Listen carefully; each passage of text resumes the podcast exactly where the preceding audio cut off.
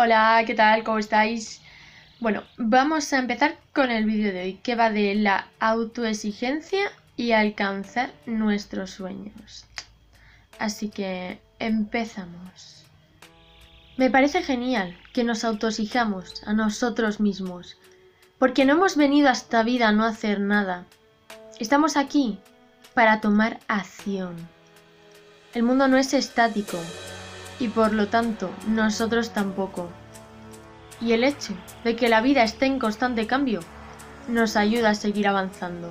Si queremos llegar a algo más de lo que hemos llegado hasta ahora, no nos sirve la imagen que tenemos de nosotros mismos. A no ser que estemos plantando una preciosa semilla, pero esta todavía no haya salido, no hay, ay, que me trabo por Dios, pero esta todavía no haya, no haya emergido a la luz. Si no, tenemos que superar esa autoimagen. Y la mejor manera de superar cada obstáculo es tomando acción. Porque lo que más define cómo es nuestra vida es la imagen que tenemos de nosotros mismos. Es imposible que alcancemos todos nuestros sueños si no nos sentimos esas personas que de verdad se merecen alcanzarlos. Así que no olvidéis vuestra autoimagen. Pensar en cómo es esa persona que ya ha alcanzado todo lo que vosotros queréis alcanzar. Pensar en cómo es ese alguien que ya ha llegado hasta donde queréis llegar. ¿Qué persona sería la que habría hecho realidad esos sueños? Por supuesto, para que las cosas concuerden. Que esa persona sea alguien que realmente admiráis, porque si no, no, no vamos bien. Porque qué sueños serían esos que tendrías si no admiras a la persona que sientes que se merece conseguirlos. Lo más importante, aquella persona que ya ha conseguido todo lo que sueñas, ¿crees que es feliz? ¿Crees que es alguien que realmente disfruta de la vida? ¿O por el contrario, piensas que esa persona es alguien que se autoexige tantísimo a sí misma que no tiene ni siquiera tiempo para disfrutar. Porque como ya he dicho en otra ocasión, es clave que el camino hasta nuestros sueños sea disfrutando, porque eso hará las cosas mucho más fáciles. ¿Quién lo va a tener más fácil? ¿Alguien que se dedica a algo que no le gusta? ¿O alguien que se dedica a algo que le encanta? Además, que si nos dedicamos a las cosas que más nos gustan, es mucho más sencillo que lleguemos más lejos. Porque la pasión es lo que marca la diferencia entre el que triunfa y el que se queda en la media. Para alcanzar el éxito de verdad, tenemos que hacer las cosas con corazón. Tenemos que ser sinceros con nosotros mismos. Y por otro lado, en cuanto a la salud, ¿quién crees que va a ser más feliz y que va a tener una mayor salud? Porque avanzo que creo que ambas cosas tienen bastante relación. A ver, son dos personas que les gusta darse ciertos caprichos en cuanto a la comida, o sea, de, de vez en cuando. Pero una de repente decide que absolutamente todo lo que coma va a ser súper sano. Y eso además la va a hacer que tenga que comer cosas que odia, o sea, cosas que le dan hasta ganas de vomitar, ¿vale? O sea, cosas que no le gustan nada.